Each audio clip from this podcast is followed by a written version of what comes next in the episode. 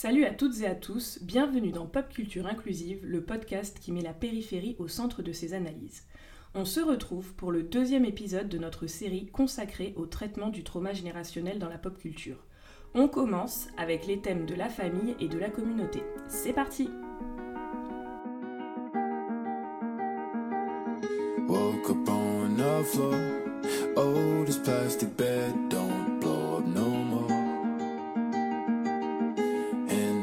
broken home, everyone becomes predictable. Oh, sometimes you're angry, sometimes you're hurting, sometimes you're all alone. Sometimes I'm anxious, sometimes it makes me feel like I solely know.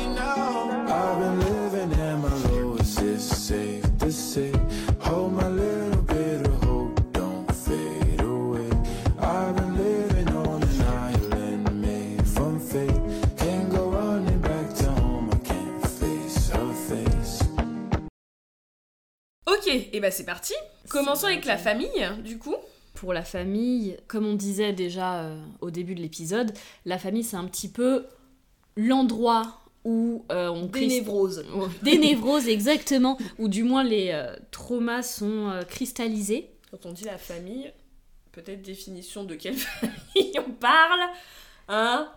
La famille euh, hétérosexuelle. Non, je rigole, je, je pense que les autres familles ont aussi des problèmes. Mais en tout cas, quand même, la famille nucléaire. euh, la famille nucléaire un assez papa, basique. euh, une maman, euh, deux enfants et un Voilà. Rottweiler. Et un non, Rot- pas, non, Non, Golden, un Golden Retriever. Retriever. Rottweiler, je suis Un Rottweiler. vois, la Un meuf qui vient de banlieue, quoi. Et ton rot C'est Pete et c'est Roth Eh oui Ta meuf c'est une caille Au niveau de la famille, euh, comment dire, euh, étendue et très problématique, Encanto, je pense qu'on est, je pense qu'on est, on est très très bien. Comme d'habitude, cet épisode spoilers de partout. On va décortiquer l'œuvre, donc on va tout dire. Pour Encanto, donc la, famille, c'est le sujet de, euh, du film, dans le sens où, tout simplement, c'est une famille qui vit dans une maison enchantée, et un jour, cette maison perd sa magie. Et donc, les pouvoirs qui sont attribués à tous les personnages, sauf le personnage principal, Mirabel, commencent aussi à perdre de leur force. Et donc, la question est de savoir pourquoi et comment éviter que euh, tout le monde perde ses pouvoirs. Donc, du coup, on a vraiment là euh, une famille basique avec la grand-mère, euh, ses enfants, les enfants de ses enfants, et donc une très, une très grosse famille. Et pourquoi ce thème-là est très important? Parce que, comme dans la plupart des médiums dont les personnages ont des super pouvoirs, les pouvoirs sont liés à une personnalité. Et qui, est toujours très très intéressant à voir parce que qui fait partie du coup du personnage. Par exemple, nous avons Abuela avec ses trois enfants. L'une, la première, enfin celle qui est, euh, oui, dite comme la première, Julieta, elle a le pouvoir de guérir par la nourriture.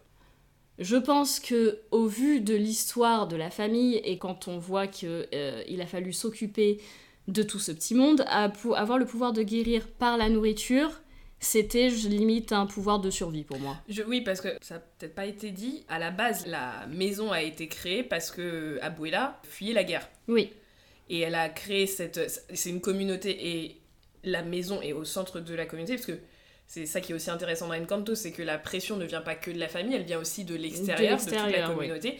À la base, quand même, le l'Encanto, il est là vraiment pour sauver la famille d'un danger de mort. C'est pas juste ils ont fait euh, ils ont créé une, fa- une, une maison et, et youpla boum, c'est que c'était une réponse par rapport à bah justement c'est la guerre colombienne hein, tout simplement et aux massacres qui ont suivi. On vous disait plus haut dans le trauma générationnel que souvent les éléments exogènes pour le trauma inter- intergénérationnel c'était bah, la guerre. la tout guerre. simplement. Et bah voilà, vous avez le meilleur exemple.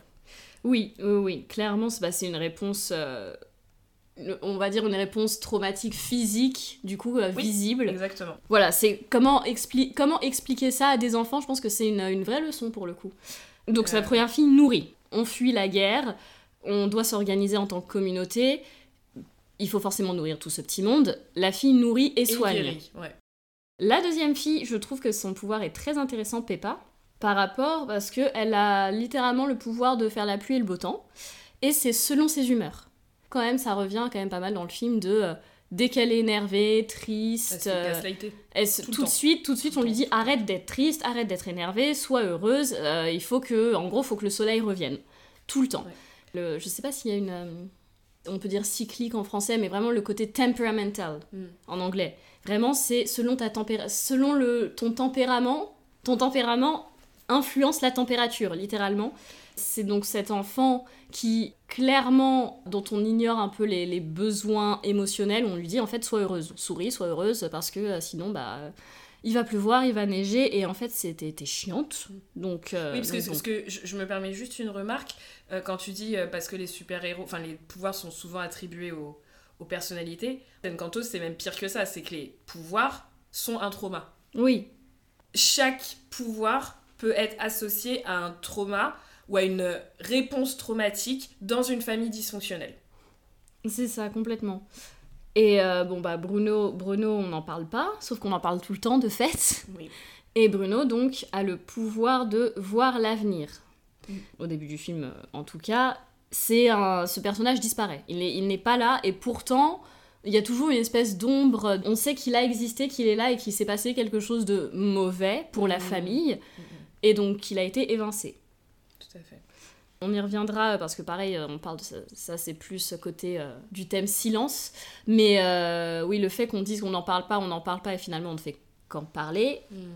Encore une fois, c'est très explicite dans ce. C'est ça qui est bien, je trouve, dans l'écriture de ce film, c'est que ça rend explicite des choses qui sont pas forcément faciles à, À comprendre et à Mm. représenter. Tout à fait. Donc je vais pas vous refaire toute la chanson de Mirabel avec tous les pouvoirs, donc je vais essayer d'aller euh, relativement vite. Ça c'était pour les trois enfants. Ensuite, la première, Julieta, a elle-même trois filles, c'est souvent par... euh, c'est quand même très souvent par trio. La première qui est la première fille, on reviendra sur le thème des premières filles, parce que l'aînée, la plus forte, et dont on en demande toujours globalement trop, et qui a donc euh, la super force.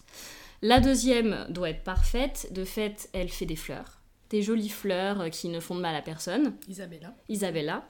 Et la troisième, c'est là où on a... Qui sert à rien. c'est là où on a un vrai... Là, là est tout le problème de Encanto. La troisième n'a pas de pouvoir. Enfin, c'est la troisième fille pour euh, Julieta, mais du coup, c'est l'une des dernières enfants, de fait. Avant Antonio. Oui, avant Antonio, donc c'est la, oui, c'est l'avant-dernière. Ensuite, Peppa a également trois enfants. La première, c'est Dolores qui peut tout entendre. Il y a toujours cet enfant qui, euh, qui est à l'écoute, qui est un peu l'enfant thérapeute, hein, qui doit écouter tout, qui doit tout savoir, qui doit écouter, mais qu'on écoute peu en général. Euh, Camillo, qui est un, un garçon, qui a le pouvoir du coup de se transformer en n'importe qui. Ce, ce pouvoir, il est, il a l'air assez innocent quand on le voit comme ça par rapport à un pouvoir comme euh, lire l'avenir. Mais quand on y pense, c'est donc il se transforme en n'importe qui parce que finalement, on n'aura pas besoin de lui en tant que tel, on a besoin qu'il soit telle autre personne. Pour moi, en tout cas, je, je le lis comme c'est le fait de, euh, de complètement ignorer ce qu'on est pour être euh, ce dont la famille a besoin. Mm, mm, mm, mm, mm. Donc Ouais. euh, c'est mon, je trouve qu'il est moins, voilà, il est moins in your face par rapport à tous les autres pouvoirs, mais qu'il est néanmoins, je pense, très important. Et Antonio, donc le plus petit, qui lui a le pouvoir de parler aux animaux. Encore une fois, c'est euh, plus sur le thème du silence, mais c'est étonnant que ce, ce personnage-là ait comme pouvoir la parole. Pour moi, c'est vraiment une espèce de liberté de, dans la parole. Et aussi, ça a été, j'ai vu une vidéo de TikTok très intéressante où il disait que par exemple les enfants euh, neu- neuroatypiques ou alors qui avaient vécu des, des traumatismes avaient tendance très vite à se tourner vers les animaux ou vers les plantes pour parler. Mm. Et Antonio a le pouvoir donc de parler aux animaux. Donc c'est aussi une façon pour lui quand il ne peut pas s'exprimer, parce que euh, bah, la pression familiale, elle est énorme, surtout sur lui, parce que comme c'est le dernier enfant et que- et qu'il passe après Mirabel pour les pouvoirs, Mm. il a énormément de pression sur le fait d'avoir un pouvoir. Exactement.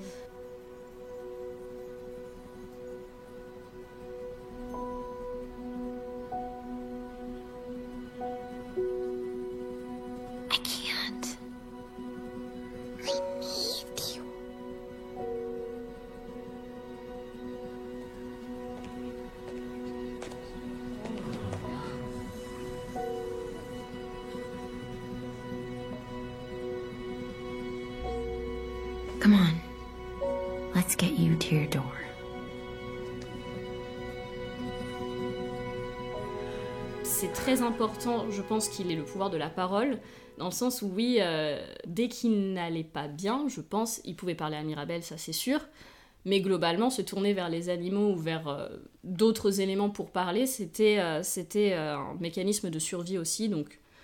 Et donc, cette histoire, c'est vraiment une histoire de famille, entre guillemets, où on a un miracle, tout va bien, et la grand-mère veut absolument préserver ce miracle-là, parce que bah, elle a été toute sa vie en mode survie, et il fallait survivre, et pour survivre, on avait besoin de ce miracle. Arrive Mirabelle, avec ses euh, petites lunettes vertes euh, et son nom donc euh, donc c'est très drôle que Mirai en japonais ce soit d'ailleurs le futur. Et donc arrive Mirabelle qui n'a pas de pouvoir. Entre guillemets ça a déréglé les choses dans la famille dans le sens où tout le monde a des pouvoirs tout le temps à part Abuela. Et on se retrouve avec une situation où bah, c'est une remise en question en fait de la puissance de, de cette famille selon Abuela quand on apprend en plus que la maison, donc la maison enchantée, commence à se fissurer, perdre son influence. C'est assez, euh, assez insupportable. Pour moi, le côté, euh, ça, ça cristallise absolument tous les problèmes et toute la toxicité qu'il peut y avoir dans une famille, dans le sens où on préfère garder euh, les faux semblants jusqu'à dire oui que tout va bien, etc., alors qu'on sait très bien que ça ne se passe pas bien, plutôt que d'adresser ses propres traumatismes, ses propres peurs, plutôt même que de se tourner vers l'avenir, même quand celui-ci peut paraître euh, plus que complexe. Et ce qu'on voit aussi, c'est que l'avenir, il n'est pas figé. Pour autant, Bruno, qui peut voir l'avenir, a été, a été mis de côté. On voit euh, finalement qu'il aime, qu'il continue d'aimer sa famille, et ça, c'est assez, assez beau. Sur le truc de la, de la famille, Encanto, moi personnellement, c'est vraiment un film que j'ai beaucoup aimé parce que la première fois que je l'ai vu, j'ai pas trop accroché. J'ai pas trop compris.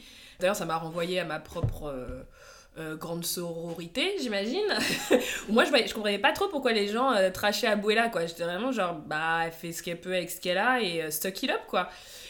Voilà. C'est en regardant des, contenus faits par des personnes concernées que vraiment j'ai aimé le film et que je l'ai revu et qu'en effet, le film est génial. Et en en parlant avec d'autres personnes, il y a beaucoup de gens qui m'ont dit qu'ils avaient préféré par exemple Turning Red, mais parce que Turning Red, il est in your face comme c'est pas permis, tu vois. C'est c'est évident ce qui est en train d'être dit dans, dans Turning Red, alors que Encanto, c'est beaucoup, beaucoup, beaucoup plus subtil. Et vraiment, en le- l'ayant revu hier soir, je mets au défi n'importe qui de me dire qu'Abuela est méchante dans le sens les méchantes de Disney. Oui, Bon, en général, c'est très clair hein, qui est méchant, euh, même dans le même dans le cara design en fait. Et ça, c'est vraiment très très bien fait parce que c'est vraiment montré, en gros, euh, l'enfer est pavé de bonnes intentions. Et c'est exactement ça dans la famille. C'est-à-dire que, comme tu dis, on va préférer préserver le statu quo plutôt que d'adresser les traumas. Moi, j'en suis même arrivée à penser qu'au final, les gifts, c'est des traumas. C'est ça qui est terrible. Et comme tu l'as très bien dit tout au début dans l'introduction, en disant que c'est notre corps, notre psyché qui va réagir d'une certaine manière pour justement nous sauver, c'est exactement ça. Et juste pour rappeler, tout au début du film, Abuela, quand, quand Mirabelle, elle adore Mirabelle en plus, Abuela. Oui. Ouais, elle aime tous ses enfants, mais il y a quand même un truc particulier avec, avec Mirabelle, peut-être parce qu'elle sent que c'est Mirabelle qui va finir par briser euh, le, le cercle de traumatisme, hein. peut-être au final. C'est ce qu'elle lui dit d'ailleurs à la fin, quand elle dit J'ai demandé à mon. euh, Pedro, il s'appelle ouais, je crois je crois qu'il s'appelle Pedro. de me m'ouvrir les yeux. Souvent, il y a ce truc aussi là, open your eyes, open your eyes. Il t'a envoyé toi. Et quand donc on voit Abuela et Mirabelle toute petite le soir où elle doit avoir son gift, son encanto, Abuela lui dit tu vas pouvoir euh, renforcer notre communauté, notre maison et rendre ta famille, ta famille fière de toi. C'est pas pour toi en fait. Oui, L'important, c'est la communauté et la famille. Quitte à, encore une fois, rester dans des processus qui sont extrêmement négatifs. Et c'est ça qui est aussi très bien fait dans Encanto, c'est que en surface, et même en descendant un petit peu, ça va.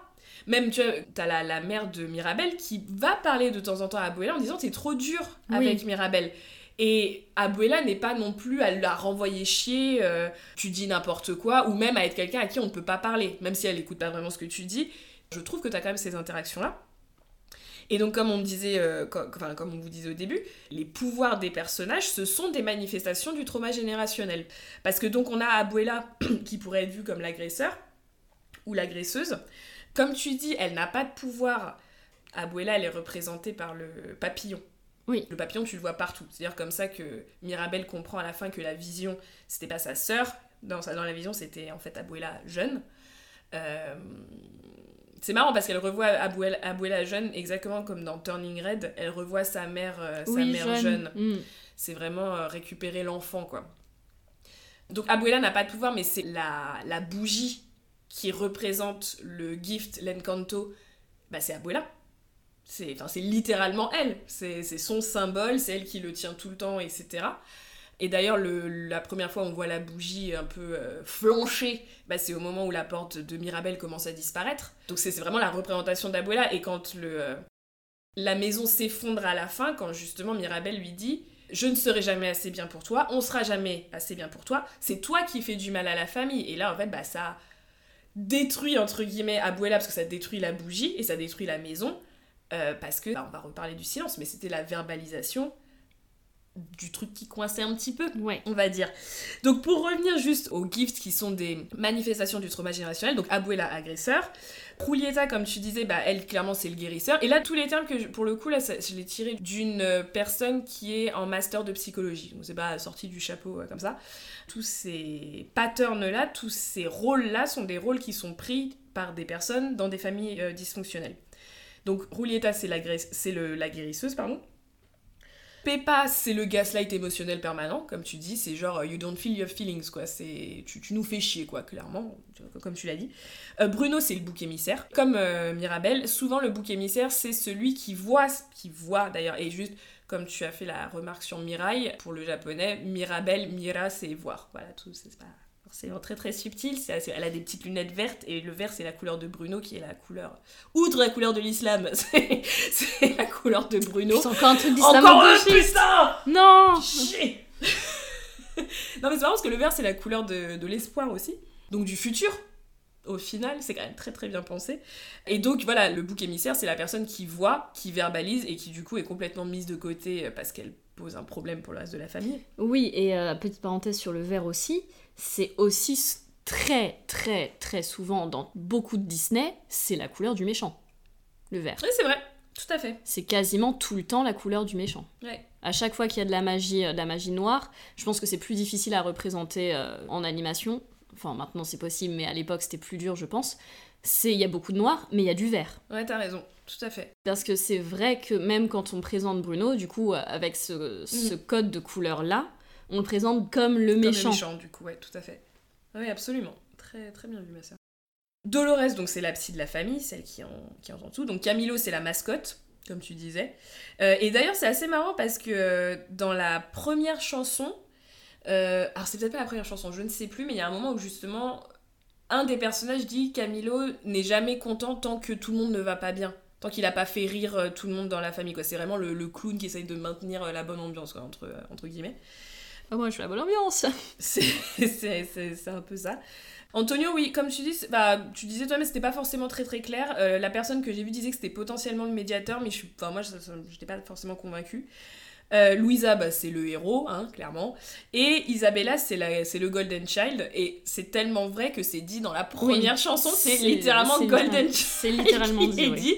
Donc Encanto, bah, c'est clairement un drame familial. Oui, C'est comment est-ce que la famille perpétue, parce que là clairement on a, une cérémonie hein, autour de l'encanto, etc. C'est comment est-ce que la famille crée, perpétue et euh, recrée de manière infinie, on va dire, le, trauma, le trauma générationnel.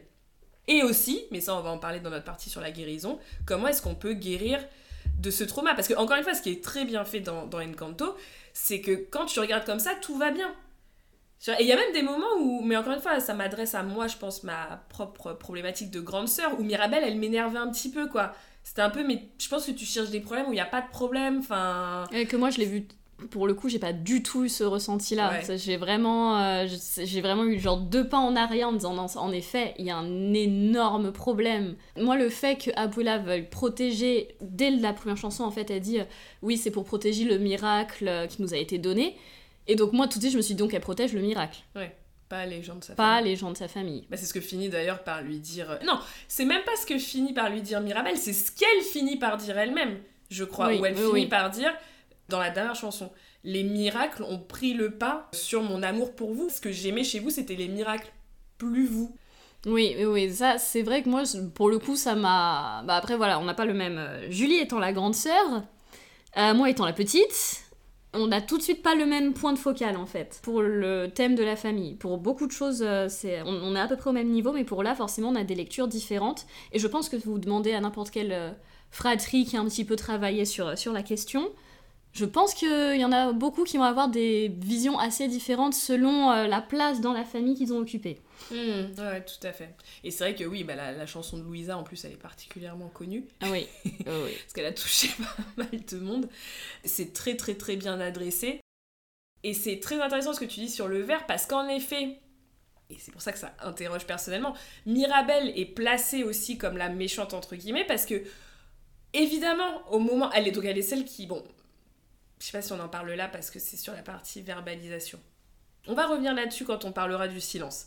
Juste spoiler, elle est placée comme la méchante euh, aux yeux d'Abuela clairement et même un petit peu aux yeux du public, en tout cas si tu es comme moi, parce que c'est à cause d'elle que ça commence à partir en couille, évidemment, puisque c'est elle qui sort du silence oui. et qui visibilise. Donc, euh, Mais elle est même placée en tant que méchante par, euh, par sa grande sœur. Pour elle, c'est elle qui, fait, qui fout tout en Ah l'air oui, tout oui, le temps. oui, donc, oui, euh, oui, oui, mais elle s'entend pas du tout avec euh, Julieta. Euh, non, c'est pas Julieta. euh. Isabella. Isabella, qui est donc euh, Golden Child. Ah oui, non, ouais. Non, bah non. C'est, c'est- Et ça, enfin, pour moi, ça, elle ne pouvait pas s'entendre. C'est- Je trouve que c'est hyper bien fait. Parce que Louisa, elle est sûre de sa... Jusqu'au point que... Mm. Mais Louisa, elle est sûre de sa force et elle est vraiment dans la protection de la famille, de tout le monde, Mm. peu importe. Isabella, c'est différent. Elle est pas... Elle est plus là-dedans. Elle, doit... elle, elle doit sauver les apparences. Ouais. De fait, dans cette famille-là, sauver les apparences, Mirabelle, c'est une incompréhension totale. Isabella, c'est le genre de, personne qu'elle ne peut que détester. Et en plus, l'archétype du Golden Child a une position un peu particulière dans les familles toxiques, puisque c'est l'enfant qui est potentiellement, d'une certaine manière, protégé des attaques du reste de la famille. Et on la voit souvent avec Abuela. Bon, en plus, il y a l'histoire du mariage, etc. Donc, on, la, voit souvent, euh, on la voit souvent avec Abuela. Et c'est vrai que du coup, vu qu'on a un élément, enfin, Mirabelle, c'est vraiment l'élément perturbateur. Forcément, euh, ça clash. Quoi. Ouais, c'est sûr. Donc voilà, encore une fois, Encanto, euh, le trauma générationnel et comment la famille le perpétue, c'est le sujet. Et c'est euh, hyper bien fait que ce soit montré par les gifts, parce qu'encore une fois, c'est montré comme bah, des gifts, donc un truc Oui. super, etc. Et en fait, Regardez, pas si tout le monde a un don, c'est Voilà. beau, c'est magique, Et tout en ça. fait, pas tant que ça. Et ça a même ça. été marketé dans ce sens-là. Mm. C'est-à-dire que tu voyais leur, euh, tous les personnages avec leurs petites portes et les dons. Mm. Donc dans le marketing, dans comment est-ce qu'on a présenté l'œuvre, c'était ça, c'était regarder, c'est joli, elles ont, tout le monde a des pouvoirs, euh, tout le monde est très beau, tout est très mignon. Donc euh, je pense c'est aussi pour ça que la chanson de Louisa notamment a autant marqué, c'est parce qu'on s'attendait pas, on- Mm. les Pixar on s'attend jamais à ce que, enfin on s'attend jamais à la fin. C'est ça qui est beau dans ce, dans ces dessins animés, c'est qu'on pense à une fin en voyant le début, ce sera pas ça. Ça sera pas le truc qui est in your face.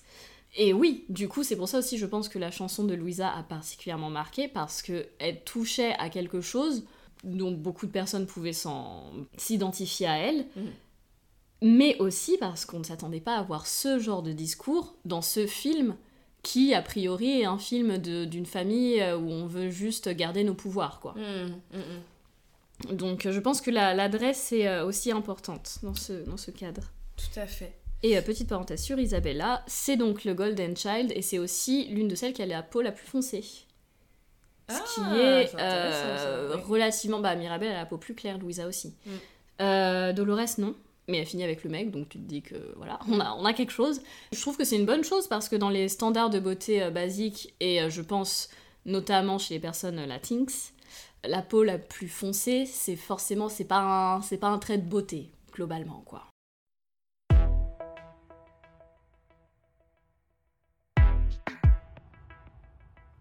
Je n'ai pas peur, je suis solide. Et comme la je suis une à cuire. Toutes les montagnes, tous les empires, je les soulève avec un grand sourire. Toutes les missions les plus pénibles sont pour moi car je suis indestructible. Les métaux précieux cassant de comme je veux. Je suis un bulldozer, une vraie machine de guerre. Mais sous les apparences, je suis nerveuse comme un équilibriste qui n'a qu'une seule chance. Sous les apparences, le grand Hercule avait peur face à Cerbère et sa violence.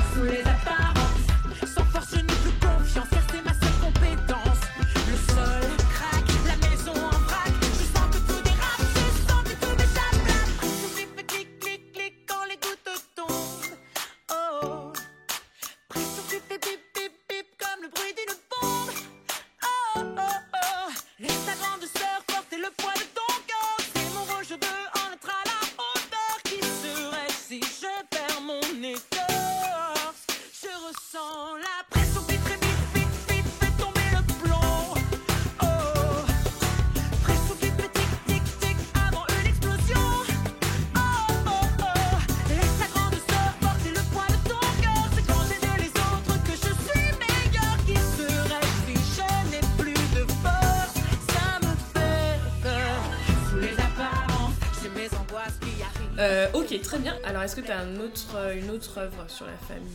Je vais peut-être vous parler de Miss Marvel parce que Miss Marvel donc euh, c'est un- une série de comic books donc de Marvel et euh, je vais vous parler spécifiquement donc de Kamala, Kamala Khan qui est un personnage que, que j'adore qui est une adolescente de Jersey et qui a des origines pakistanaises. Je vous en parle pas par rapport à la série qui va sortir bientôt mais par rapport, vraiment par rapport aux comics parce que il y a vraiment quelque chose pour moi c'était Kamala, c'était plus une histoire de communauté, entre guillemets, dans le sens où c'est un super-héros, elle est aux États-Unis, mais toute sa communauté, sa famille est pakistanaise. Problème de métissage, on va dire, dans le sens où bah, elle a toujours le cul entre deux chaises, etc. Et c'est tout à fait adressé dans les, dans les comics. Mais vraiment par rapport à ce sujet spécifique de la famille, Kamala, elle a ses, ses pouvoirs sont attribués euh, notamment par ses bracelets, des bracelets de famille qui sont là depuis des générations. Et en fait, on n'a pas tout de suite l'histoire de ces bracelets. Même dans la série, on voit un moment quand elle les met qu'elle elle a ses pouvoirs. Très très intéressant parce que quand on remonte, finalement, ces bracelets peuvent s'ouvrir et on peut mettre des choses à l'intérieur. On se rend compte, je crois que ça doit être dans le tome 6 ou 7, donc faut quand même. L'histoire de Kamala est déjà bien avancée. Et on se retrouve donc avec une histoire de famille parce que ces bracelets remontent au moment où les Indiens musulmans devaient fuir l'Inde parce qu'ils se faisaient persécuter.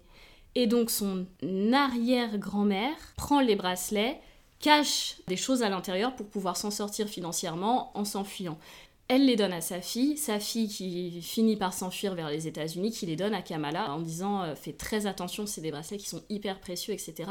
Et finalement, tout ce qu'il y a de plus précieux, et donc l'héritage de Kamala, et donc son côté même son côté super-héros. Donc c'est vraiment, on a à la fois l'héritage, la famille, le côté super-héroïque, très américain, etc. On a vraiment tout euh, symbolisé par ces bracelets et c'est donc aussi son héritage familial. Et c'est une histoire de femmes en plus parce que c'est à chaque fois des femmes qui se passent ces bracelets en disant fais attention, euh, ça, on les a depuis des générations et ils ont vécu des choses. Euh, c'est le moins qu'on puisse dire. Donc, donc pour moi, c'est Miss Marvel, il est très intéressant au niveau de la famille. Pas tant parce que, enfin, Kamala est très proche de sa famille, hein, ça c'est- certain, mais au niveau de son héritage surtout.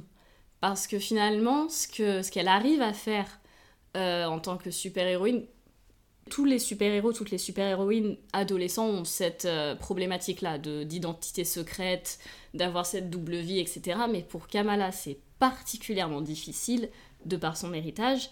Et pour moi, euh, ce qui est beau finalement dans, ce, dans cette histoire, tout simplement, c'est d'avoir ces bracelets, enfin qui symbolisent absolument tout, et le fait qu'elle peut, oui, elle est d'origine pakistanaise, elle est musulmane, elle est américaine, c'est une femme. Pour autant, ce sera une super-héroïne absolument euh, qui est très importante et avec vraiment, euh, avec une, un- une morale qui est, je vais pas dire supérieure à celle de Captain America, faut pas, hein, Bon, on va pas faire de comparaison, mais qui est vraiment très importante. Le fait d'avoir cette union et cette harmonie, qui je trouve est très beau et qui adresse vraiment le trauma générationnel en disant qu'en fait, il y a une solution, on peut être tout ça à la fois. Mm. Et cet héritage, il est problématique sur plein de points, mais il faut aussi en être fier et on peut en faire quelque chose de Mm. vraiment positif et de beau. Ce qui peut-être peut faire une très bonne transition si tu as fini la sœur euh, sur Turning Red. Oui, complètement. Euh, bon, qui est. Voilà, c'est à peu près le même sujet qu'Encanto, encore une fois, comme on le disait, un tout beaucoup plus in your face. Euh, là, pour le coup, on suit euh, une, une famille euh, sino-canadienne avec la petite Mei Mei, qui est l'enfant parfaite, comme tout enfant d'asiatique doit l'être. T'as pas le choix en fait. Tu hein. n'as pas le choix. Sinon, c'est emotional damage. Exactement, des honneurs sur ta vache. Et pareil, c'est très drôle parce que comme dans Encanto, le film commence avec Mémé qui dit Le plus important, c'est d'honorer ses parents. T'es la Mulan, sors de ce corps. Ils t'ont quand même donné la vie, donc tu leur dois respect, etc. etc. Et donc là, bah, petite Mémé qui est, euh, qui est l'enfant parfait et qui en plus a une très bonne relation, a priori, avec sa mère. Oui, en plus. Voilà. Encore une fois, un peu moins, euh, voilà, Disney qui a... Bon, c'est peut-être parce que tout simplement c'est des millennials qui commencent à être les, les stagiaires qui font les films. Du coup, c'est un petit peu moins euh, non subtil que ça a pu l'être avant. Elle s'entend très bien avec sa mère, euh, avec son père qui est un peu effacé. D'ailleurs, hier, je l'ai regardé aussi, la scène des règles où son père disparaît dans la cuisine. Je n'en pouvais plus. C'est vrai. Et puis pour le coup, c'est vraiment Turning Red. Il est drôle Il quoi. est très drôle. Il est vraiment Il est très très, drôle. Parce que du coup, cette petite, cette petite fille, alors il se passe un petit événement traumatique quand même. Elle écrit une fanfic que sa mère découvre, sa mère pète un câble, lui fout la honte devant tout le monde, et euh, à partir de cette nuit-là, elle euh, se transforme en pandarou. Parce qu'il se trouve que dans sa famille, euh, sa grande ancêtre, je ne sais plus comment elle s'appelle, a demandé au dieu de la transformer en panda pour pouvoir se protéger parce que tous les hommes étaient partis à la guerre et du coup elle était seule face à qui? Qui était dangereux, on se demande bien, Mhm. contre qui il fallait se protéger, bref. Et du coup, elle est, elle est devenue pandarou pour se protéger, protéger ses filles. ses Protéger deux ses filles filles. comme Abuela devait protéger ses trois enfants. Sauf que voilà, le panda est devenu. D'ailleurs, c'est très très drôle parce que justement, quand, quand je vous disais que c'était toujours un petit peu le problématique entre le psychologique et le, euh, et le génétique, Meimei dit exactement Inconvenient genetic thingy that I got from my mom. Ce qui est pour moi la définition du trauma générationnel. Je crois que je vais dire ça maintenant. un petit truc euh, génétique euh, pénible que Ouais. j'ai eu de ma mère, que j'ai hérité de ma mère. Elle se transforme en panda, sauf que voilà, sa mère lui explique ne t'inquiète pas, c'est génétique, c'est dans la famille. C'est toutes les Euh, filles de la C'est famille. toutes les filles de euh. la famille, mais il y a un rituel avec la lune rouge qui va faire qu'on va pouvoir t'enlever cette, cette ignominie, cette ignominie qui est le panda.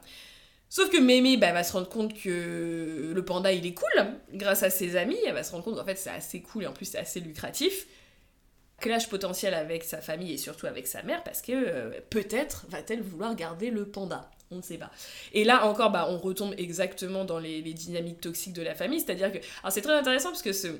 Donc la, la mère est complètement traumatisée par sa grand-mère, enfin par, sa mère. sa du coup. mère, ouais. C'est-à-dire qu'il y a quand ouais. même une scène, parce que sa mère, elle est quand même, c'est vraiment, euh, oui, c'est un peu l'archétype de la maman asiatique, tu vois, enfin très belle, toujours tout apprêtée. euh, Hyper propre sur elle. Il y a rien qui dépasse. Il y a rien qui dépasse et tout, enfin vraiment, euh, voilà, vra- vraiment un peu parfaite. Et et il y a un moment où son mari lui passe le téléphone en disant c'est ta mère, I'm not there. Et là, boum, elle, elle tombe sur le canapé en position fétale. En position fétale. Quand même. La, la nana, tu vois tout de suite qu'elle est Ah surtraumatisée. bah là, non mais là on a touché un truc. Oh, mother like that.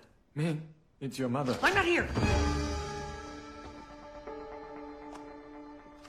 Mother, Hello. How's everything in Florida? Ming. I know about Mei Mei. I was just about to call you. But everything's fine. I, I, I'm going to handle the ritual on my own. Huh, the way you handled Mei Mei being on the news?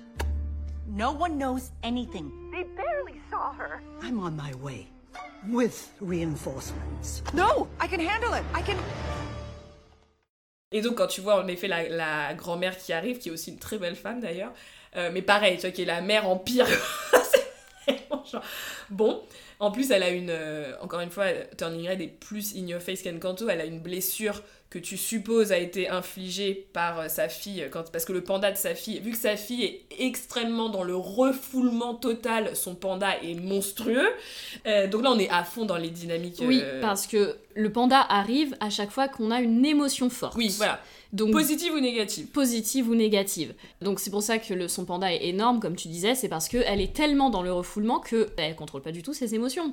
Donc dès qu'elle est vraiment énervée, elle est vraiment très énervée au point que son panda ça soit démesurément grand. Exactement. Dans le refoulement et dans le euh, dans la diabolisation.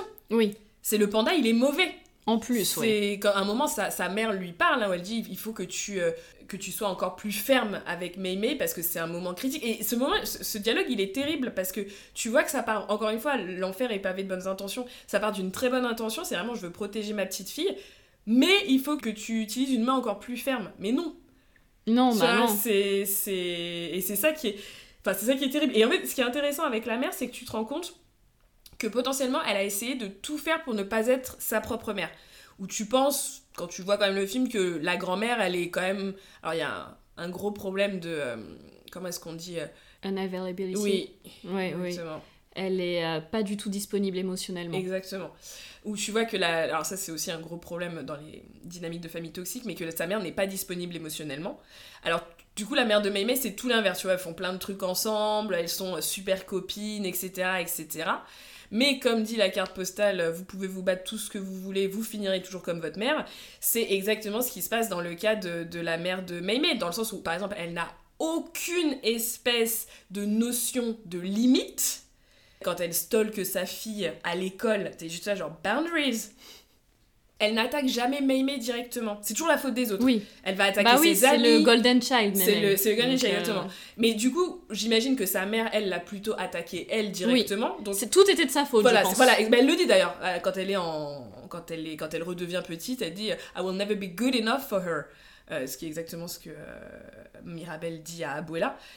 Plutôt que d'attaquer directement Mémé, elle va toujours attaquer les gens autour. Mais du coup, euh, comme tu dis, elle perd, enfin, quand, quand elle pète un câble, elle pète vraiment un câble, quoi. C'est donc elle attaque ses amis, elle attaque euh, bah, le, le pauvre gars qui avait rien demandé là où euh, Mémé avait fait une, une petite fanfic sur lui. Et c'est et c'est assez. euh, ouais, ouais, et, et c'est assez terrible à voir parce que là, on peut parler peut-être de Freud à ce moment-là parce que c'est toute la partie où Mémé commence à dessiner et qu'elle se met sous son lit. Enfin, là, pour le coup, il y a, oui, il y a un vrai côté freudien, tu vois. Dans le fait, le ça, le surmoi et le et l'ego, euh, et le moi, pardon, où vraiment tu caches, tu vois. Elle va sous le lit pour dessiner, pour, pour pas qu'on voit. Le surmoi, en gros, c'est la mère qui débarque et qui fait Mais qu'est-ce que c'est que ça? Allez, je vais exposer ça à tout le monde. Et après, c'est terrible quand même, parce que le, donc Mémé. Se met à hurler, enfin, mais à hurler euh, pas fort, voilà. Mais comment t'as pu faire ça? À ta mère Euh, T'es la seule, t'es la prunelle de ses yeux et tout. Et à un moment, quand même, elle se met une baffe. C'est, c'est son surmoi très très très très surmoi. Et, et ce surmoi, il est intéressant dans le sens où il est complètement culturellement, euh, culturellement intéressé, entre guillemets.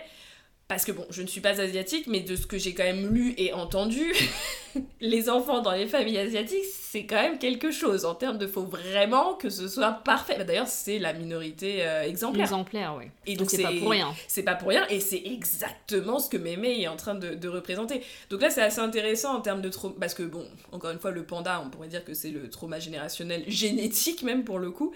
Euh, c'est assez intéressant parce que là, pour le coup, on a une famille. Encore une fois, comme dans Encanto, hein, quand on regarde, ça marche plutôt bien, alors qu'en fait, bon, pas tant que ça, parce qu'on a quand même des choses avec euh, maman qu'on n'a pas très très très bien réglées, mais qui, encore une fois, comme on l'a dit dans notre introduction, est complètement renseignée par euh, la culture dans laquelle les personnes, euh, les personnes se situent. Donc, donc encore une fois, une représentation de du thème familial pour le trauma générationnel que j'ai vraiment trouvé in- intéressant parce que c'est aussi il y a aussi une réhabilitation de la famille à la fin du à la fin du film puisque c'est quand même euh, elles acceptent toutes de faire sortir leur panda pour sauver euh, la mère de Maymay Euh, et elles arrivent aussi à régler leurs problèmes entre guillemets en famille Euh, on va reparler de la guérison après mais ce qui est plutôt plutôt une bonne chose Oui, c'est quand même un film qui reste hyper positif. Je pense que c'est.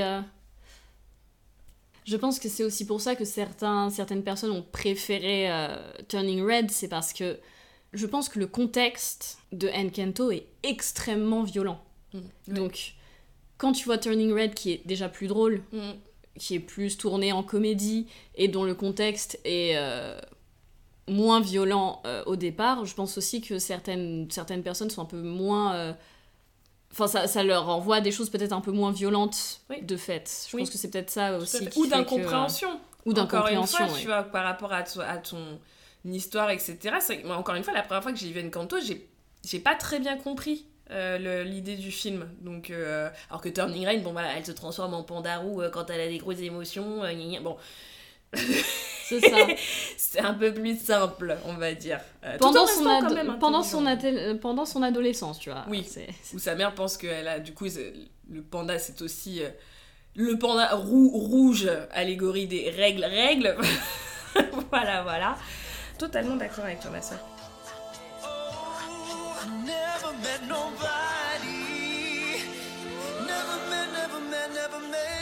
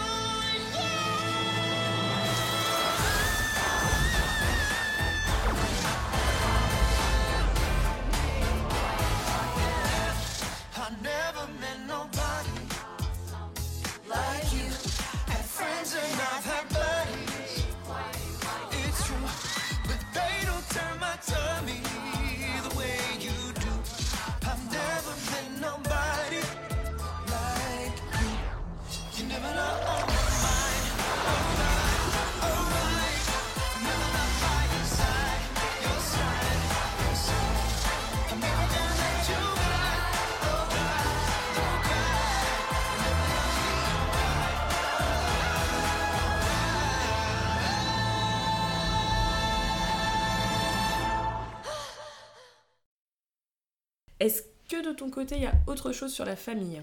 Je pourrais quand même revenir vraiment une minute sur, euh, sur Sœur de Wajdi parce qu'en plus on parlait d'Amérindiens du Canada. Mm. Et donc Sœur, je pense que le thème là est assez, euh, assez vite vu. Donc petit disclaimer, donc Sœur, c'est une pièce de théâtre qui a été écrite puis montée par euh, Wajdi Mouawad.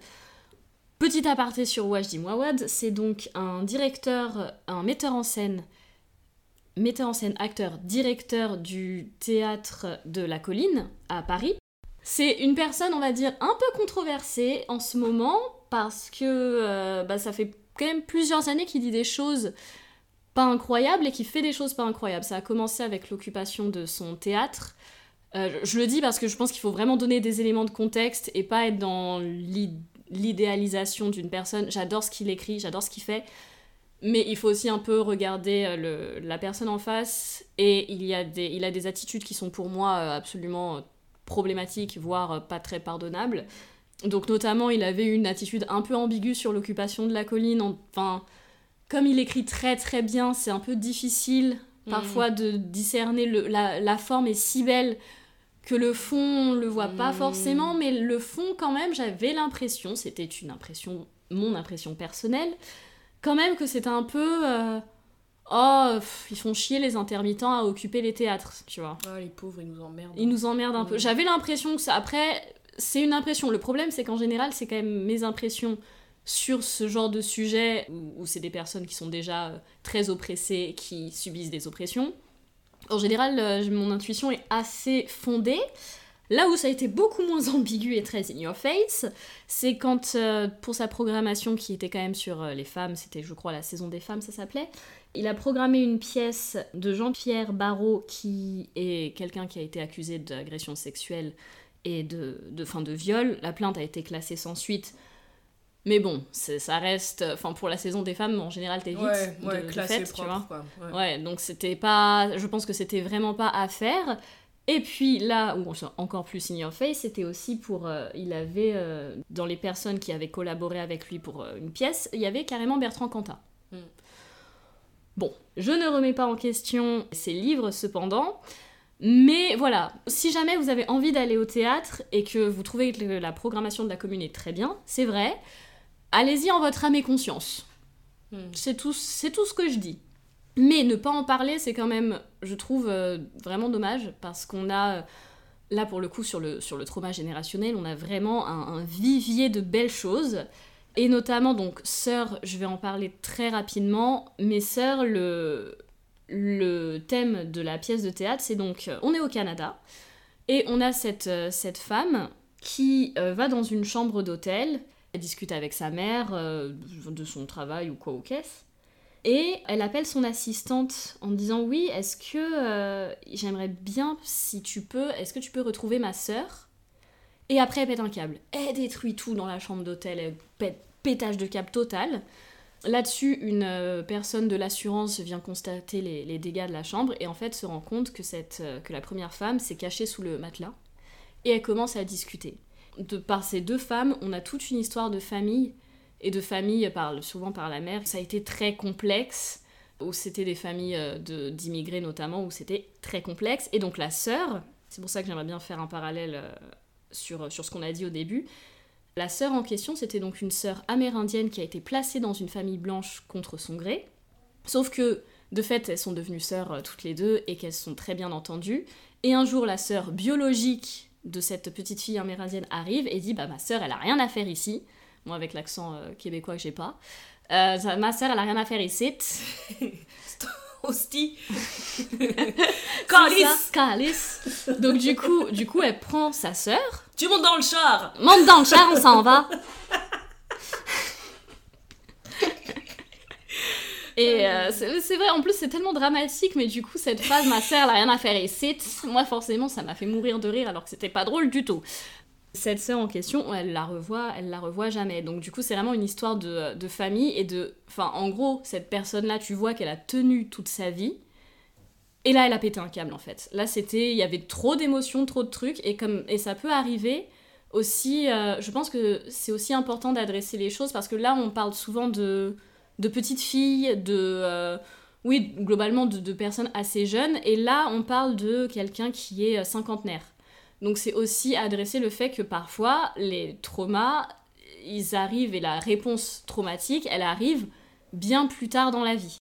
Donc, euh, et c'est toujours par le biais de la famille, mais c'est euh, oui, c'est important de le, préciser. Et ce- cette réponse euh, traumatique, bah, c'est ce qu'on disait, c'est pas seulement elle, c'est elle, c'est sa mère, c'est sa sœur perdue, et c'est cette situation au Canada qui faisait quand même qu'on prenait des petites filles, enfin des enfants de toute façon, amérindiens, et qu'on les plaçait contre leur gré dans des familles euh, blanches. Ouais. Là, on a vraiment tout- un peu les- plusieurs thèmes euh, qui sont retrouvés.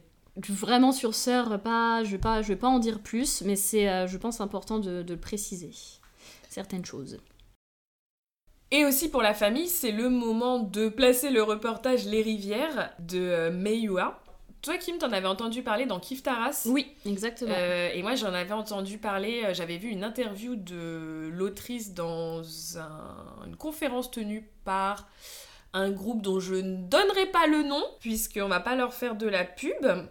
Mais en tout cas, le- le- la conférence était très très intéressante et c'était là d'ailleurs une des premières fois où j'avais entendu parler de trauma euh, intergénérationnel, de trauma générationnel. Euh, donc pour vous refaire un peu le synopsis du, reportage, donc euh, qui, Ua, j'espère que je prononce bien son nom, Meiua, Meiua, qui est une femme française d'origine vietnamienne, est une mère divorcée de deux enfants. En 2013, avec sa mère, elle ramène sa grand-mère mourante en France. Alors que cette dernière reniait de manière miraculeuse, un passé non résolu refait surface. May devient l'héritière d'une mémoire familiale complexe et douloureuse qu'elle ne veut pas transmettre à sa fille. À travers cette lignée de femmes et sa quête de vérité, la réalisatrice plonge dans une archéologie familiale à la fois intime et universelle. Ce qui est, euh, bon, c'est un argument marketing euh, intime et universel, ça fait très le Japon, euh, entre tradition et modernité. oui, Mais, euh, et puis ça va faire amener plus de monde. ça si fait tu dis que ça parle que à tout le intime, monde. c'est que pour les Vietnamiens. bon bah non alors. Ce que je trouvais vraiment intéressant et c'est pour ça que je trouve ça intéressant que dans le synopsis t'es intime et universel, c'est que c'est vraiment l'œuvre pour moi qui rappelait ce gonflement dont on parlait entre l'intime et le sociétal. Et le fait que le trauma générationnel, comme on l'a dit, il a tous ces niveaux de intime, familial, communautaire, Et national. national, ouais, c'est ça. Euh, on le voyait vraiment dans, dans le reportage Les Rivières. Alors au début, moi j'avoue, j'étais pas. Encore une fois, j'avais adoré la conférence, mais quand j'ai commencé à le regarder, j'étais moyennement chaude. On s'était peut-être, j'étais peut-être pas dans la même meilleure période pour le, pour le regarder. Mais parce que quand ça commence, c'est je ne sais plus qui dans la famille euh, de May qui du coup lui montre toutes les femmes de sa famille et lui dit il y a une malédiction, vous ne serez jamais heureuse avec les hommes. Bon évidemment moi à ce moment-là j'étais là oh pff, dur la Dur. vie putain c'est ça le but d'être heureuse avec des hommes et quand même le début de voilà c'est pas pour euh, pour tailler un short mais le début du reportage c'est quand même un peu ça genre oh, je suis malheureuse avec les hommes comment est-ce que je peux bien faire pour arrêter d'être malheureuse avec les hommes? Bah arrête de sortir avec des hommes j'ai envie de te dire puis les problèmes réglés bref mais a priori c'était pas une C'était pas une option. c'est comme les Uchiwa. Pas buter tout le monde, c'était pas une option non plus. C'est pas grave. Euh, je suis un petit peu méchante, mais, mais c'est vrai que enfin, c'est con, mais qu'en plus, je pense qu'il y a moyen que je l'ai vu au moment où j'étais. euh, Enfin, je sais pas si j'étais toujours en train de dealer avec une rupture, mais j'avais une rupture il y a. J'ai assez longtemps pour me dire que j'en ai un peu rien à. Enfin voilà, ça ne m'atteint plus trop, mais peut-être que c'était encore assez proche pour me dire, genre, meuf, si c'est ça les problèmes dans ta vie, excuse-moi, mais j'en ai rien à foutre quoi. Voilà, ça ne me touche pas, ça ne me touche plus ce genre d'histoire, on les a tellement entendues. Bref, mais j'ai quand même continué à regarder et, euh, et j'ai bien fait parce que c'est un super reportage, c'est super émouvant, c'est très très beau. Mais moi, ça a commencé quand même à être intéressant quand on en est venu vraiment aux histoires des femmes et de voir à quel point les, traumas de la grand-mère étaient repassés sur la mère et de comment est-ce qu'elle les gérait, etc. Et de comment aussi May arrivait à le, à le dealer avec ses enfants. Parce qu'il y a quand même un moment où elle dit et où j'étais genre waouh, meuf, bravo!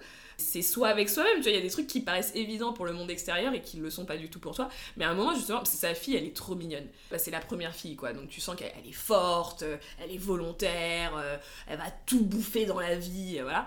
Et à un moment, elle, elle- je sais plus, ça fait longtemps que je l'ai vue, donc je suis désolée, mais je sais plus exactement comment elle le dit, mais en gros, est-ce que je montre pas à ma fille euh, tout n'est pas centré autour des hommes et que toute ma valeur était mise euh, par rapport à la valeur que j'avais aux yeux des hommes? J'étais genre ouais, en effet, pas mal, belle réalisation. Mais je le dis en rigolant parce que Encore une fois, quand t'es extérieur, c'est facile de rigoler, mais c'est pas, pas si facile justement quand t'es. euh, c'est bien ça le problème du trauma, c'est que quand t'as la tête dedans, tu ne vois pas le problème. Quoi. Mais en gros, ce qui m'a, encore une fois, le plus intéressant dans ce. Dans cette œuvre, c'était de montrer vraiment le lien entre le macro et le micro.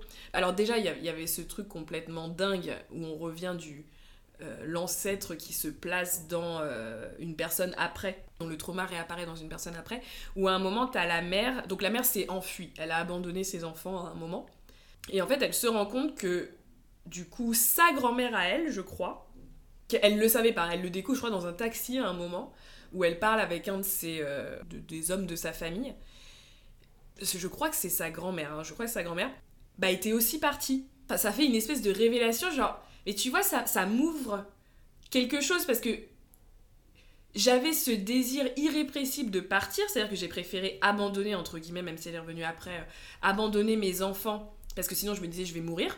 Mais je savais pas d'où venait vraiment ce désir. Et ben en fait, ça vient de ta grand-mère qui avait fait exactement la même chose. Et ça, c'est enfin, complètement fou à quel point on reproduit, mais c'est pas juste euh, euh, symbolique et métaphorique. On reproduit dans les faits des éléments que nos, nos relatives, entre guillemets, enfin notre grand-mère, mère, etc., ont fait, dont on n'avait absolument pas conscience, quoi. Le trauma générationnel, c'est vraiment des fantômes qui se mettent en nous, tu vois. Et donc, ce que je trouvais intéressant, c'était parce que c'est une famille donc, qui est vietnamienne, donc qui a vécu bah, colonisation, guerre, etc. Il y a une des personnes, une des femmes à un moment qui est euh, d'ailleurs euh, métisse, je crois, parce qu'il y a une... La première, je crois qu'elle était, elle le dit, elle était très belle, elle s'est fait acheter par un homme blanc. Euh, Il y a une métisse, etc. C'est vraiment le, le trauma générationnel tel qu'on l'entend, dans le sens où parce qu'à la fin du reportage, le problème n'est pas réglé. hein. Et t'as un peu envie de dire, tout s'explique par des dynamiques systémiques sociétales. Parce qu'au final, euh, le trauma que t'as par rapport aux femmes qui vont jamais être heureuses et tout, euh, ça s'explique par l'histoire. Par bah, le colonialisme, le racisme et la misogynie.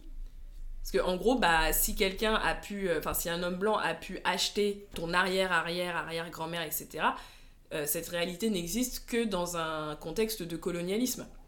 Il y a, euh, enfin, il y a des violences, violences et violences sexuelles dans la famille. Ça s'inscrit aussi dans le champ lexical, enfin en tout cas dans le champ de compréhension du patriarcat.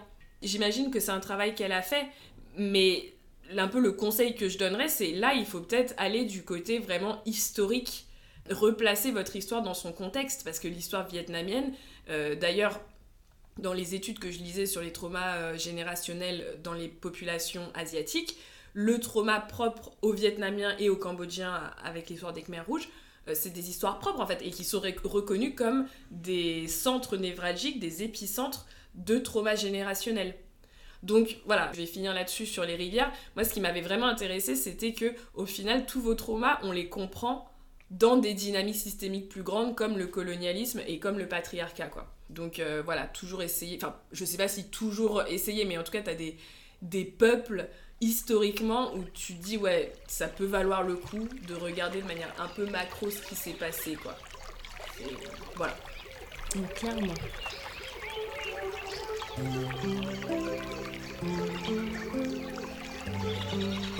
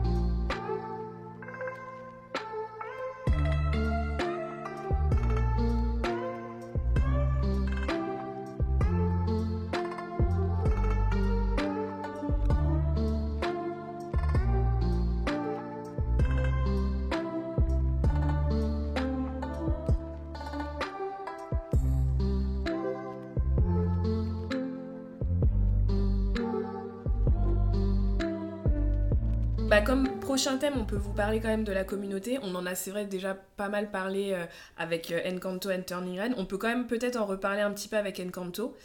Parce que, comme on vous l'a dit, donc elle le dit, euh, c'est renforce notre communauté. hein. C'est le premier thème qui vient pour Abuela pour l'importance des dons. Mais en fait, on se rend compte que la communauté, c'est comme beaucoup de choses hein, dans d'autres mondes, c'est à double tranchant. Dans Encanto, c'est aussi la communauté qui renforce le trauma générationnel. Parce que si Abuela ne veut pas confronter euh, les euh, problématiques diverses et variées qui découlent de son propre trauma et qui se sont euh, qui ont fleuri dans sa propre famille, c'est clairement parce qu'elle pense et elle a pas tort parce que c'est comme ça que la communauté se comporte aussi. Elle pense que toute la communauté, elle porte à bout de bras toute la communauté. Et le problème, c'est que c'est un cercle vicieux. C'est-à-dire que aussi la communauté se comporte comme si, en effet, tout dépendait de la famille euh, Madrigal, quoi. La, la manière dont ils font chier Louisa tout le temps, par exemple. Eh, Louisa fait ci, eh. Louisa fait ça, et lui... Enfin, tu t'es là, genre, bon, euh, sinon, euh, ça va Ça suffit Et, c'est et- une bande d'assistés un peu. oui, c'est vraiment des assistés, mais, mais c'est parce que si ils ont eu cette habitude, parce que Abuela euh, n'a jamais dérogé de son rôle de matriarche. Elle, elle s'est dit, je pense, il faut que j'endosse ce rôle pour sauver mes enfants et pour sauver la famille. Elle se retrouve quand même avec trois enfants, plus, plus, Plus euh, toute plus la toute une communauté. communauté. Donc elle a endossé ce rôle-là, et du coup, bah, toute la communauté a commencé à se complètement se reposer sur ce rôle-là. Et le problème, c'est que quand ça commence un peu à craquer de partout et ils viennent, oui, on a entendu dire que. Et Abuela dit non et elle ferme les portes, c'est vraiment, vous n'aidez- vous n'aidez personne euh, en faisant ça. Et il y a même dans la, dans la cérémonie du don, j'imagine l'horreur que ça a dû être pour Abuela quand Mirabel n'a pas eu son don, parce que déjà, voilà, c'était un peu euh, l'enfant chéri, elle a pas de don. En plus, qu'est-ce que ça veut dire pour la famille Mais en plus, tout le monde Tout le monde voit. était là. Tout le monde était a là, vu. oui. Mm, mm. quand tu lis des commentaires sur les vidéos, euh, sous les vidéos TikTok qui sont faits sur Encanto, tu vois quand même euh, les personnes colombiennes qui te, qui te parlent du film que en effet la communauté pose d'énormes problèmes. Et c'est encore une fois, c'est pas possible de, de ne pas l'étudier dans le trauma générationnel. On l'a on l'a déjà dit pour les personnes amérindiennes. En fait, ça se nourrit Oui. je trouve, tu vois. C'est c'est vraiment ça qui est, qui est très compliqué. Et par exemple, dans le cas de la Colombie, alors je ne suis pas colombienne et euh, j'en ai pas parlé avec mes potes colombiens, mais la communauté pose quand même beaucoup de questions sur le trauma intergé- intergénérationnel, intragénérationnel, parce que le- le- l'histoire de l'Amérique du Sud est quand même très problématique. C'est-à-dire, enfin, très problématique, elle est très intéressante dans le sens où c'est les colons originels, quand même. hein. on oublie souvent que les Portugais et les Espagnols, c'était aussi des joyeux lurons. Donc c'est quand même là que ça a commencé. Donc on va me dire, c'est un peu les, les blancs euh, suprémacistes, ça a un peu commencé par là. Mais en même temps, maintenant, ils sont vus par la nation blanche suprémaciste, les États-Unis, ils sont vus comme des citoyens, bah déjà pas comme des personnes de couleur, Oui. euh, de seconde zone. En même temps, à côté de ça, j'ai une de mes meilleures potes qui est partie vivre en Argentine et qui m'a dit j'ai jamais vu des gens aussi négrophobes que là-bas. Donc du coup, tu vois, t'as quand même cette espèce de rapport au racisme, à soi-même, à la colonisation et tout, qui est quand même ultra problématique. Tu vois, tu passes de tout en haut à tout en bas et au milieu, enfin, c'est quand même vraiment très très compliqué et ça a forcément des incidences, euh, des incidences après sur les traumas générationnels. Et le truc, c'est que d'un côté, la communauté, comme on le voit dans Encanto aussi, parce qu'au final, la communauté vient aider sans qu'on leur demande Oui. à reconstruire la maison. C'est aussi ça qui est beau. Dans Turning Red, c'est la même chose. On a la communauté qui... Enfin, la communauté, entre guillemets, en tout cas la, famille très proche, mais on imagine la communauté, la communauté choisie de Mei Mei. Au, au final, puisque quand il chante Oh my, c'est trop bien. D'ailleurs, ce passage-là, je dirais, voilà, être métisse, c'est ça. c'est vraiment trop trop cool. Bref, c'est la communauté de Mémé qui permet de sauver sa mère, puisque c'est quand tout le monde se met à chanter que du coup le rituel, euh, le rituel peut être fait. Donc d'un côté, c'est la communauté qui peut te permettre de t'en sortir, et encore une fois, comme on l'a souvent dit, ce n'est pas pour rien si en France euh, on vilipende toute personne qui essaye de créer une communauté qui ne serait pas une communauté euh, dominante, on va dire.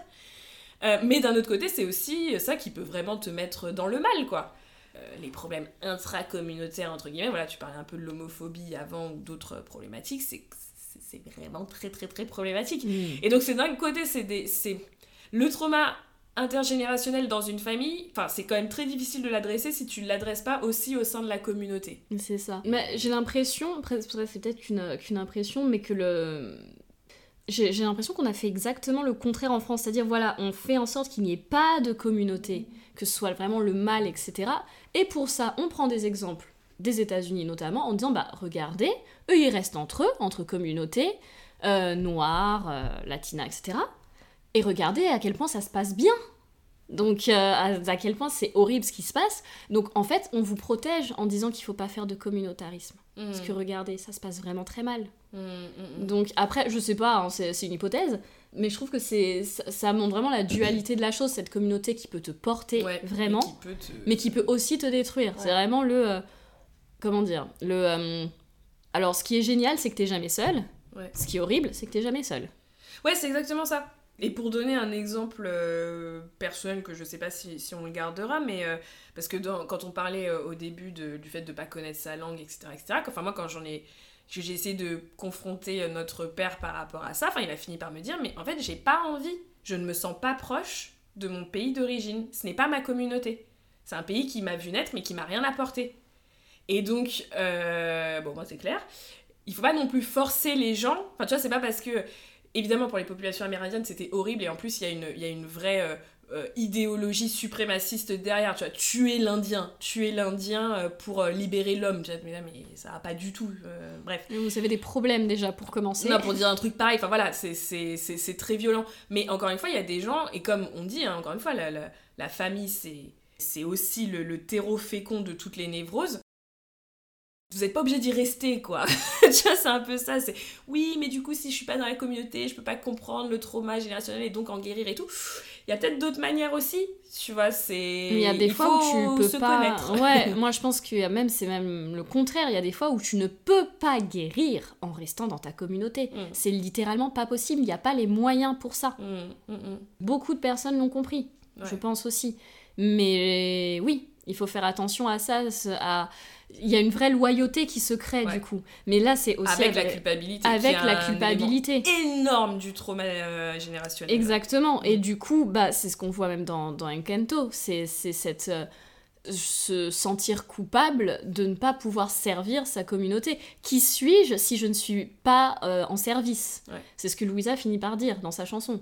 Cette culpabilité de il faut que je sois absolument là pour ma communauté. Ouais. Au détriment de, euh, bah, je sais pas, me reposer, prendre du temps pour moi. Ouais, tout à fait. Et je voulais juste citer bah, Naruto sur euh, peut-être cet exemple-là sur le trauma générationnel. Alors, bon voilà, peut-être que là, je, on tire un petit peu l'analyse de Naruto, mais vous savez qu'on on aime bien faire ça, donc, euh, donc pourquoi pas. Parce qu'en effet, c'est quand même une œuvre de, euh, qui recrée des cycles de trauma. Hein. Enfin, Oui. bien, les guerres ninja, c'est un peu ça. Hein. Et c'est reparti Après, à la fin, au final, Naruto n'est toujours rien, entre guillemets, que l'incarnation, euh, plus ou moins, de... euh, je sais plus comment il s'appelle, Tobirama et, et Madara. Oui. Les, le combat des deux, c'est le combat Naruto Sasuke, tu vois. Donc, il s'est quand même écoulé quelques générations entre les deux, mais on en revient au même délire, c'est ça qui est bien. Quand on gère ses traumas en se tapant sur la gueule, en général, ça marche Ça bien. marche bien. Dans 70 ans, vous serez au même niveau. Et c'est ça qui est cool. Et ça revient même à ce que tu dis sur le un membre de la famille qui s'incarne dans euh, un autre membre de la famille. Enfin, on en est presque là. oui, quoi. Mais, c'est euh, sûr. Bref, l'aspect communauté et le trauma générationnel communautaire dans Naruto, déjà, il y a le fait que quand même les communautés de, de- dans Naruto se réalisent dans la guerre. Quand même. Ils se font tout le temps la guerre. Et j'ai même envie de dire que leur matière première, c'est des ninjas. C'est c'est du capitalisme, euh, mais militaire. C'est pas des travailleurs, c'est des ninjas. Euh, donc ce qui a quand même des conséquences absolument dramatiques sur les enfants. Le nombre d'orphelins qu'il y a dans Naruto, bah... Je crois qu'il y a plus d'orphelins finalement Oui, que de- leurs parents. La Donc, norme, c'est ça. euh, Si t'as pas perdu au moins un de tes parents, est-ce que t'es un ninja même? C'est ça, exactement. C'est pour ça que Sakura, euh, bouh. Voilà, enfin l'Akatsuki à la base qui est quand même créé par des, des orphelins, euh, qui est complètement dévoyé à cause de toute la violence qui est vécue, au point quand même, parlons de trauma générationnel, je rappelle quand même que le moment où Nagato devient cette espèce de machin qui n'est même plus un corps, quoi, enfin cette entité quasi divine qui survit euh, grâce à on sait pas très bien quoi, c'est parce que euh, on, a quand même Yaiko qui se suicide, bah, comme Rin et Kakashi qui se suicident littéralement sur son kunai quoi. Donc t'es vraiment voilà la, la guerre perpétue des traumas générationnels tout le temps. Et d'ailleurs, je pensais à Kakashi. Kakashi n'a pas d'enfant. hein. parce qu'il y a quand même un truc dans la fin de- des traumas générationnels. Un des meilleurs moyens de mettre fin au trauma, c'est d'arrêter de faire des gosses. Oui. je dis ça. Pas de gosse, rien. pas de problème. Voilà, exactement, exactement. Donc pour l'importance, encore une fois, de la communauté, il faut voir comment les, euh, bah, les Shinjuriki sont, sont considérés. C'est un peu, si on le met dans le monde actuel, c'est un peu comme avoir l'arme nucléaire, tu vois. C'est un peu la dissuasion euh, sur les autres, pour les autres populations. Mais ils sont considérés vraiment comme des, comme des, comme des merdes. On voit comment est-ce que Naruto... Alors, pas, pas partout, pas partout, tu me diras, mais en tout cas pour le Leaf Village, euh, clairement, euh, oui. Et même les bijoux, alors là je pars très très loin, mais les bijoux finalement, encore une fois, ça pourrait être la manifestation ou l'incarnation des traumas générationnels de chaque village dans un de leurs, euh, représentants, parce que, encore une fois, tu es juste leur arme de guerre pour dissuader l'autre village de te, sauter, de te sauter à la gueule. Ce qui en plus, comme dans le cas de Red Panda, euh, Naruto prend quand même... Je ne sais pas combien d'épisodes à comprendre que Kurama, il faudrait juste peut-être essayer d'être pote avec lui, tu vois. C'est comme le panda roux. Il faut arrêter d'essayer de l'annihiler. Toute cette partie, euh, le ça, entre guillemets, euh, il faut, il faut, il faut l'assi- enfin, l'assimiler, c'est pas un beau mot vu tout ce qu'on a dit avec euh, l'assimilation, mais il faut juste s'accepter tel que l'on est avec aussi les côtés peut-être un petit peu plus violents, un petit peu moins cool, etc. Sur l'aspect communautaire, bah, on a aussi toute la partie évidemment sur les clans. Enfin, le clan euh, Uchiwa, là, je pense que c'est la version Kishimoto euh, du euh, trauma générationnel basé sur la race, avec des très grosses guillemets, quoique pas vraiment dans Naruto, puisqu'ils ont vraiment un marqueur génétique qui est. euh, je sais pas si ça en fait une race différente, mais là, ils ont un marqueur génétique qui est différent, sachant qu'en plus, on se rappelle que les Uchiwa, pour réveiller aussi bien le Sharingan que le Mangekyo Sharingan, si je ne dis pas de bêtises. Non, pas le Mangekyo Sharingan, mais le Sharingan, il faut un trauma. Justement, c'est admis. Tu vois, si, si ça va bien dans toute ta vie, tu n'auras tu pas pas. ouais. C'est au moment où tu de, où es vraiment acculé que euh, ton instinct de survie. Bah, en gros, oui, le moment où, où tu vas être traumatisé. Voilà, donc, bah, c'est la réponse euh, C'est la réponse traumatique. C'est une, réponse- c'est une réponse traumatique, le Sharingan. Ouais, ouais, exactement. Et voilà, et on on continue sur euh, le l'influence néfaste que peut prendre la communauté euh, sur les individus, parce que bah, tout simplement, euh, Itachi qui bute tout son clan, hein, je, parce que les Uchiwa, c'est quand même des années et des années de racisme institutionnel. Hein. C'est-à-dire que, alors t'as euh, Tobirama qui est euh, Yuplaboom, lui c'est le, le pire de tous, mais tous ils sont quand même un petit peu, euh, oui, bah c'est vrai, vous nous faites un peu chier, euh, donc on va faire un mur. c'est un peu Trump, tu vois. Tous acceptent quand même que les Uchiwa sont des sales races, en gros, quoi. Tranquille. Je ne sais pas si ça explique le geste de Itachi, mais on va dire que grandir avec euh, la connaissance que tout le monde te déteste, et ça fait des générations que tout le monde te déteste, euh, ça a peut-être en effet des conséquences, je ne oui. sais pas. Après, euh, je pense que c'est la version très. euh, Comment dire C'est la version Kishimoto de partir. Au lieu de se dire, bah non, en fait, Oui. euh, je m'en vais, Non, je vais tuer tout. je vais, je vais buter tout le monde parce que de toute façon, je ne sais pas réfléchir au-delà du combat. Je Ouais, suis dans un village de ninjas qui ne fait que de produire des ninjas, dans un clan de sales races qui fait que de produire des sales races. Je, je pense que ça lui est même pas venu à l'esprit. Ouais. Tu vois Itachi quand même tue tout le monde. Il y a une raison entre guillemets pour éviter un, Oui. un coup d'état.